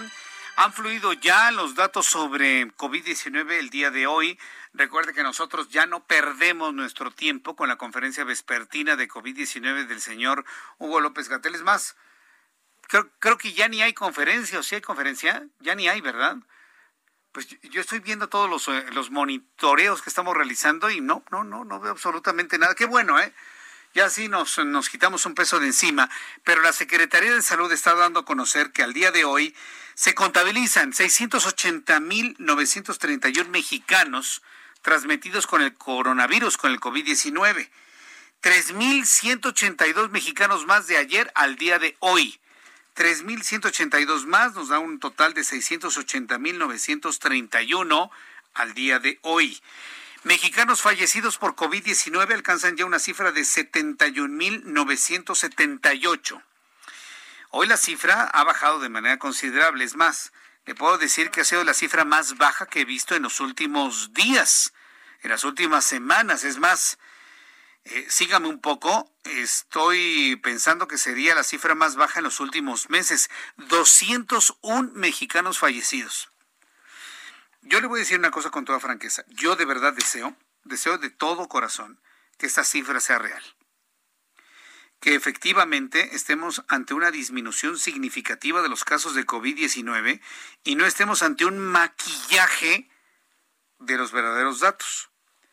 Porque hablar de 71.978 mexicanos contagiados por COVID-19 no es cualquier cosa. Porque si hacemos todos los cálculos correspondientes para conocer cuál es el índice de, de letalidad en México, pues nos arroja todavía un 10.57%. Y un 10.57% al día de hoy es tres veces más que el índice de letalidad que se reporta sobre COVID-19 a nivel mundial. Al día de hoy, el índice de letalidad en el mundo por COVID-19 no rebasa el 3.7%, mientras que en México estamos hablando que es del 10.57%. Usted me va a preguntar, ¿por qué es esta situación? ¿Por qué es esta situación? Bueno, pues resulta por, por las condiciones genéticas de la sociedad mexicana. Esto es importante decirlo las condiciones genéticas. Acuérdense que el otro día le platicaba, bueno, ya hace algunas semanas, inclusive algunos años, lo hemos repetido esta información, las condiciones genéticas en materia de padecimientos eh, crónicos que tiene la sociedad mexicana si tomamos en cuenta la mezcla de indígena con europeo, con asiático y con africano. Estas, estas mezclas pues determinan en mayor medida o en menor medida la cantidad de padecimientos que tenemos. Y al parecer esta combinación de material genético en la sociedad mexicana ha determinado que la mortalidad o la letalidad del coronavirus pues sea muy diferente a la europea. En Europa las personas que fallecen son de 65 años para arriba. En México estamos entre 30 y 50 años, es decir, población económicamente activa. Y esto genera evidentemente una preocupación importantísima en todo ello. Entonces, para redondear, 680.931 mexicanos contagiados con COVID, hubo un incremento de 3.182 mexicanos fallecidos por COVID-19, 71.978, un incremento de 201 mexicanos más de ayer al día de hoy, índice de letalidad 10.57%. Cuando el reloj marca las 7 de la noche con 34 minutos hora del centro de la República Mexicana, tengo contacto con Fernando Ruiz Huarte. Él es director general del Consejo Mexicano de Comercio Exterior, a quien yo le agradezco estos minutos de comunicación con el auditorio del Heraldo Radio. Estimado Fernando Ruiz, bienvenido, muy buenas tardes. Muy buenas tardes, qué gusto saludarte a ti y a tu selecto auditorio.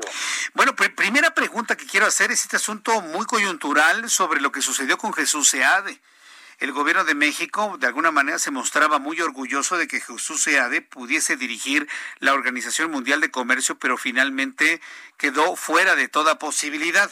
Una primera impresión del Consejo Mexicano de Comercio Exterior, Fernando Ruiz. Bueno, es una es una pena, a nosotros nos hubiera gustado mucho que Jesús hubiera estado eh, como director de la OMC, el máximo organismo que rige el comercio exterior mundial. Este, pero bueno, la coyuntura por la que está pasando en este momento la OMC, pues hace que haya muchos movimientos hacia distintos candidatos. Entonces, eh, se está hablando ya de la necesidad de una reestructuración, de una adecuación de la OMC, sobre todo de sus paneles de solución de controversias. Entonces, esto hace que políticamente los países pues estén buscando distintos candidatos que vengan a apoyar la reestructuración o la adecuación de la OMC pues a los a los tiempos actuales, ¿no? Y yo creo que es parte de lo que influyó para que no haya llegado como candidato final Jesús, ¿no? Sí, todo parecía indicar que tal vez se alcanzaba la, la, dirección de la Organización Mundial de Comercio, pero vaya, finalmente esto de alguna manera nos pone los pies sobre la tierra y sobre todo unos pies sobre la tierra que tienen que ver con la reactivación económica en tiempos de COVID-19. ¿Cómo lo está viendo el Consejo Mexicano de Comercio Exterior la reactivación económica? ¿Qué retos, qué problemas están observando ustedes en el corto y el mediano plazo? Mira, el problema ahorita es un problema eh, de los dos, de las dos partes, desde, la, desde el punto de vista de la demanda de productos y también desde el punto de vista de la oferta, porque tuvimos un parón, el mundo se paró, se pararon las actividades productivas y en, y en consecuencia se, se generó un desempleo en el mundo y una crisis económica que redujo la demanda de productos y también se redujo la oferta pues por este parón de actividades. Ya a partir del mes de, diría yo que de, julio, ya se empieza a reactivar las economías este, y nosotros pensamos que hasta a fines de este año las exportaciones mexicanas deberán de andar más o menos entre un 8 y un 10% abajo del año pasado que si vemos el tamaño de crisis en el mundo, pues no es un, no es un porcentaje tan alto, ¿no? Sin embargo, sí no nos permite tener el crecimiento que teníamos. Hay que recordar que México eh, las exportaciones representan poco más del 30% del PIB. Entonces una reducción del 8 o 10%, pues sí le pega al crecimiento del PIB. Ahora bien, eh, ¿qué es lo que podemos esperar en el corto plazo? Sobre todo porque, bueno, pues a la luz de la presentación del paquete económico y la necesidad de tener una mayor recaudación y tener una economía lo suficientemente dinámica para operar este país el año que entra, ¿cómo lo está viendo el Consejo Mexicano de Comercio Exterior? ¿Hay posibilidades de que nos atoremos a la mitad del camino o si salimos? ¿Cómo lo ven ustedes? No, nosotros pensamos que para que retomemos el volumen y el crecimiento que traíamos de nuestras exportaciones, pues por lo menos pasarán dos años más. Es decir, terminar este y dos más en, la, en la posición más este, positiva que podríamos tener, ¿no? Porque las economías no se recuperan tan rápidamente. Sin embargo, en las últimas semanas se está viendo una recuperación más rápida de la economía americana y esto puede jalar a la economía mexicana por las exportaciones. Recordemos que México se convirtió en un país exportador de manufactura. Y hoy el 87-88% de lo que exportamos es manufactura y son productos de consumo. La industria automotriz representa alrededor entre el 28 y el 30% de lo que exportamos y luego viene toda la parte electrónica, la electrodoméstica, etcétera. Son productos de consumo. Y entonces lo que requerimos y necesitamos es que la economía americana crezca. ¿Por qué la economía americana? Porque el 82% de lo que exportamos va a Estados Unidos y un 3% va a Canadá. De tal manera que el 85%, alrededor del 85% de lo que este país exporta va dirigido a ese mercado. Entonces, tenemos que trabajar fuertemente en diversificar nuestro comercio exterior, en diversificar nuestras exportaciones. Y tenemos que aprovechar fundamentalmente los países asiáticos que están y que son los que van a salir más rápido de la crisis económica y van a tener más rápidos crecimientos. Entonces tenemos que buscar cómo diversificamos en estos mercados, aprovechando los acuerdos que hemos firmado este, y países como Japón, como Singapur, como Vietnam, tenemos que ver qué productos podemos colocar en esos mercados. Correcto. Bueno, pues esperemos que todas estas estrategias que tienen que ver con el comercio exterior verdaderamente impulsen el comercio interior, porque sabemos que existe una diferencia fundamental y abismal entre lo que es comercial a nivel países al consumo interior que tenemos en México actualmente, que es un asunto importante que se está buscando impulsar en los últimos meses. ¿Cómo lo ven ustedes, Fernando Ruiz? Sí, nosotros pensamos que el crecimiento de la exportación, por su efecto multiplicador, ayudará al crecimiento del mercado local, pero lo que más puede ayudar es el buscar un mayor grado de integración de las exportaciones de manufactura. Y el, el TEMEC nos obliga a la, a la industria automotriz a tener una integración mayor para cumplir con ello.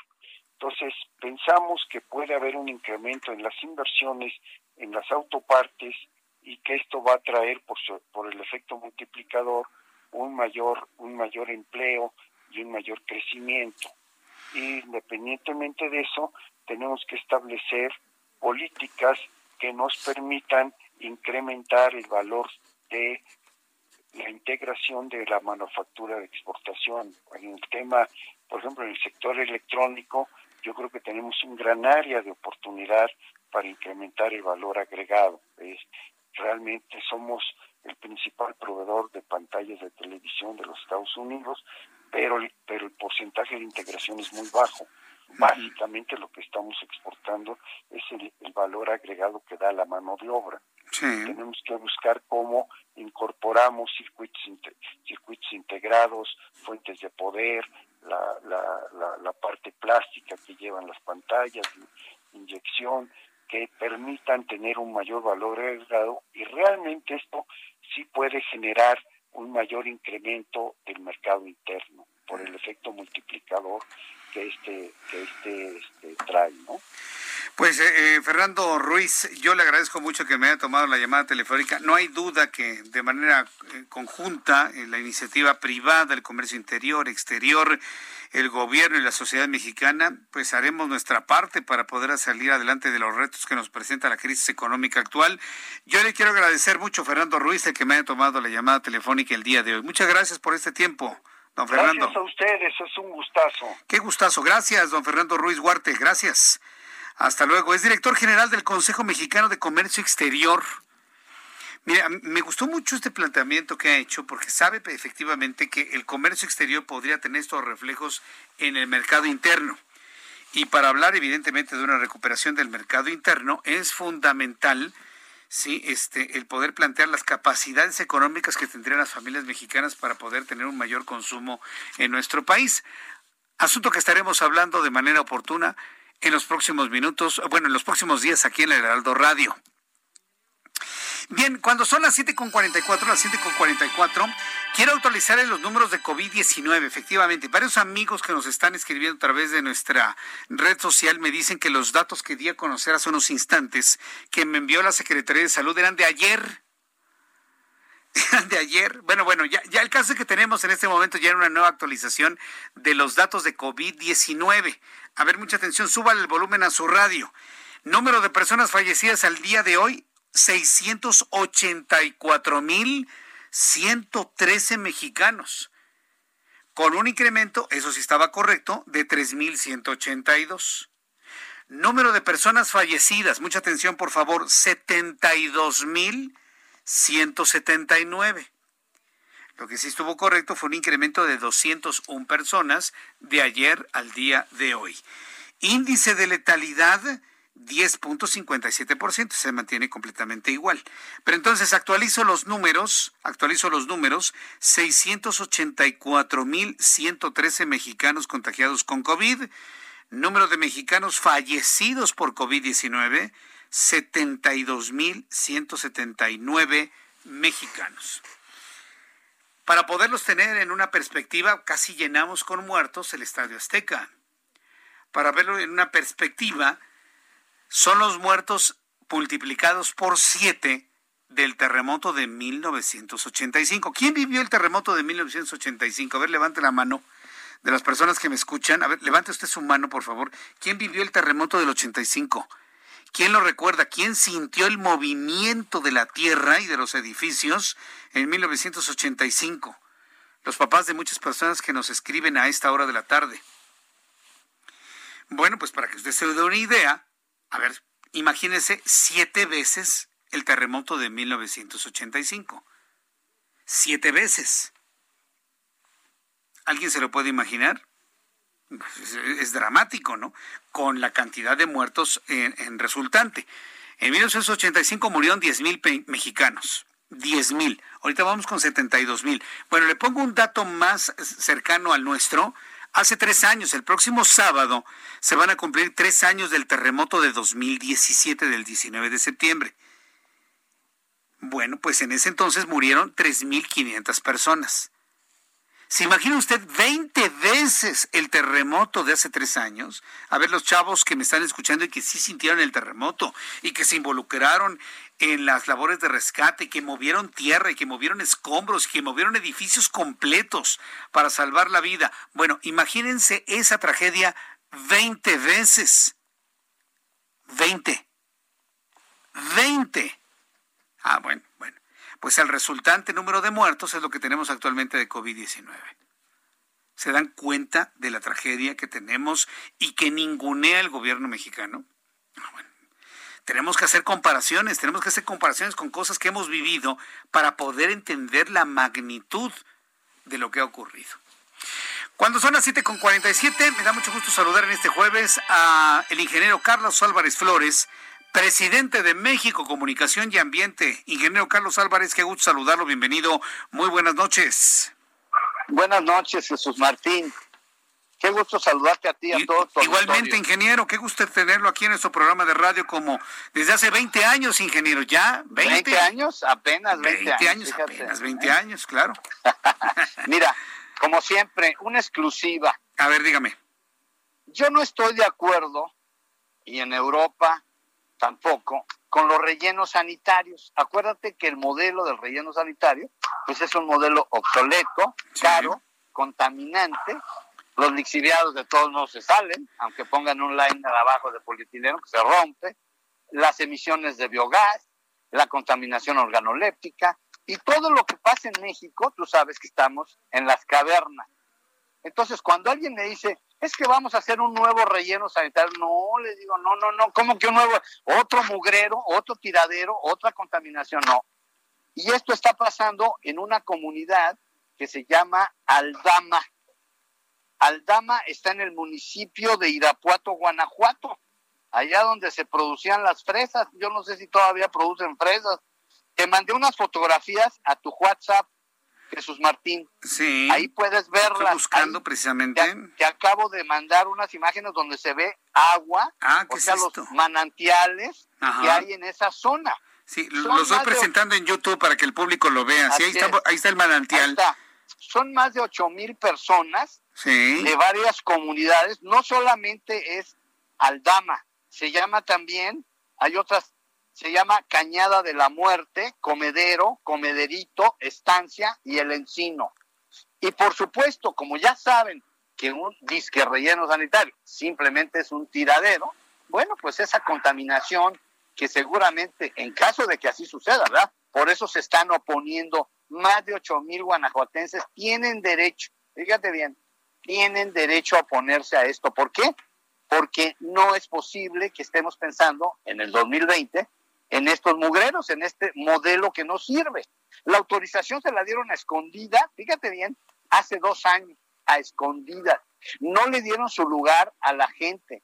Acuérdate que todos los proyectos de este país tienen que pasar por evaluación de impacto ambiental y de consulta a la ciudadanía, a los vecinos, a los afectados. O sea, ahí hay un derecho legítimo que tienen estas ocho mil personas ¿Por qué? Porque no fueron tomadas en cuenta. Se tiene que haber convocado, se tuvo que haber convocado a la comunidad. ¿No lo hizo quién? La autoridad. ¿Quién es la autoridad? La Secretaría de Medio Ambiente y Ordenamiento Territorial del Estado de Guanajuato, que gobierna el joven, así le digo yo, ¿verdad? El jovencito eh, Diego, Diego eh, Rodríguez, Diego Rodríguez Vallejo, Diego Sinué Rodríguez eh, Vallejo, que es el digo yo, es un chamaco, ¿verdad? 40 años, para mí es un chamaco, pues yo tengo 66, pues es un niño, para mí es un niño, ¿verdad? Claro que es un niño. No, pero deja tú lo niño, lo tramposo, porque ah, mañana van a ir, mañana van a ir, ahí te mandé unas fotografías donde ya bloquearon las, el, el, el, todos los ciudadanos, hay una líder muy importante ahí que se llama Virginia Olmos, a la que le mando un saludo, nos está escuchando, ¿eh? Toda la comunidad nos está escuchando ahorita a través de internet, por supuesto, mi querido Jesús Matías. ¿Dónde más? En el Heraldo Radio 98.5 desde aquí de México. Nos están escuchando y les mando un saludo a todos ellos. Mañana van a ir a la Secretaría precisamente, a esa a ese organismo que no los tomó en cuenta, que no les pidió opinión, que no les presentó el proyecto. Además, tiene otros graves problemas el proyecto. Voy a decir cuál. La compañía que lo va a hacer es una empresa privada, se llama Promotor Ambiental de la Laguna, que, que responde a un grupo muy poderoso que se llama Promotor Ambiental SADCB. Es una holding que está en Monterrey, pero ahí te va lo malo. El 13 de agosto, por eso te mandé la fotografía, el 13 de agosto pasado se le incendió un disque relleno sanitario en Ciudad Juárez por quinta vez en los últimos ocho años. Y luego en, en, León tienen otro relleno que ha tenido más de 15 derrames de, de lixiviados. Y también en Guaymas ya no lo quieren. En Guaymas, Sonora, ya no le van a renovar la concesión y tiene dos montañas de basura que no relleno sanitario, una en Villahermosa, Tabasco, y otra en Ciudad del Carmen, Campeche. O sea, esta empresa no es precisamente la mejor en este tipo de, de instalaciones. Ahora bien, todos tenemos derecho a oponernos. Y si el procedimiento de impacto ambiental no fue cumplido a cabalidad, por supuesto que se puede detener el proyecto. Pero además hay otras agravantes. Un relleno sanitario no es compatible con lomas. Esto está entre unas lomas y hay muchos cuerpos de agua y hay arroyos. No se puede poner ahí. Hay un uso del suelo que a mi juicio se está analizando, pero tampoco es compatible con esta actividad. En, fin, o sea, este es un problema grave a donde ahora sí, ya los mexicanos no tenemos por qué dejarnos ni por qué quedarnos callados. Tenemos un marco jurídico establecido y seguramente todos estos ocho mil o más habitantes de esta zona tienen derecho a oponerse y tienen derecho a ir a las instancias judiciales, a todos los eh, eh, instrumentos legales que hay al alcance para defenderse de algo que efectivamente ya de entrada, desde hace dos años y medio, escondido, nadie supo que dieron esa autorización, hasta ahora apenas tienen dos meses que esto cobró relevancia porque apenas se están enterando los ciudadanos de esa vecinos de este sitio que quieren ponerles pues ojalá que fuera un relleno, pero aún así, todos los rellenos sanitarios que conocemos simplemente generan graves impactos al ambiente, contaminan los cuerpos de agua, el suelo, con sus lixiviados. Acuérdate que eso es lo que México tiene. México tiene un mugrero, tiene 1.643 tiraderos, de los cuales muchos de ellos los tiene precisamente esta empresa de promotor ambiental. Pues, de manera que yo te, yo te voy a mantener, te voy a mantener al tanto de Por favor de lo que sigue y de lo que pase en este problema que hay en Irapuato, Guanajuato. Bien, pues eh, de otros asuntos de Guanajuato, de otras partes del país, seguimos en contacto para el próximo jueves. Muchas gracias, ingeniero. Como siempre, le envío un fuerte abrazo. Muy buenas noches. Hasta, luego. muy buenas noches. Antes de despedirnos, le informo que México plantea a los Estados Unidos extender de frontera hasta el mes de octubre por COVID-19. Toma en cuenta que hay restricciones todavía para el tránsito de personas por tierra. También un juez frena la captura del hermano de Gerardo Sosa Castelán. También informo que la secretaria de Gobernación se reúne con mujeres de la Secretaría de Gobernación, lo que nos decía Raimundo Sánchez Patlán. Prácticamente la reunión de Gobernación ha anulado la calidad de la Comisión Nacional de los Derechos Humanos. Cascadas en el Metro Zapata suspenden servicio de cuatro estaciones de la línea 3. A nombre de este gran equipo de profesionales de la información, lo espero mañana, dos de la tarde en televisión y en radio. las noticias de la tarde con Jesús Martín Mendoza. Heraldo Radio. La HCL se comparte, se ve y ahora también se escucha. Hi, I'm Daniel, founder of Pretty Litter. Did you know cats tend to hide symptoms of sickness and pain? I learned this the hard way after losing my cat, Gingy. So I created Pretty Litter, a health monitoring litter that helps detect early signs of illness by changing colors, saving you money and potentially your cat's life. Pretty Litter is veterinarian developed, and it's the easiest way to keep tabs on your fur baby's health right at home. Go to prettylitter.com and use code ACAST for 20% off your first order and a free cat toy. Terms and conditions apply. See site for details.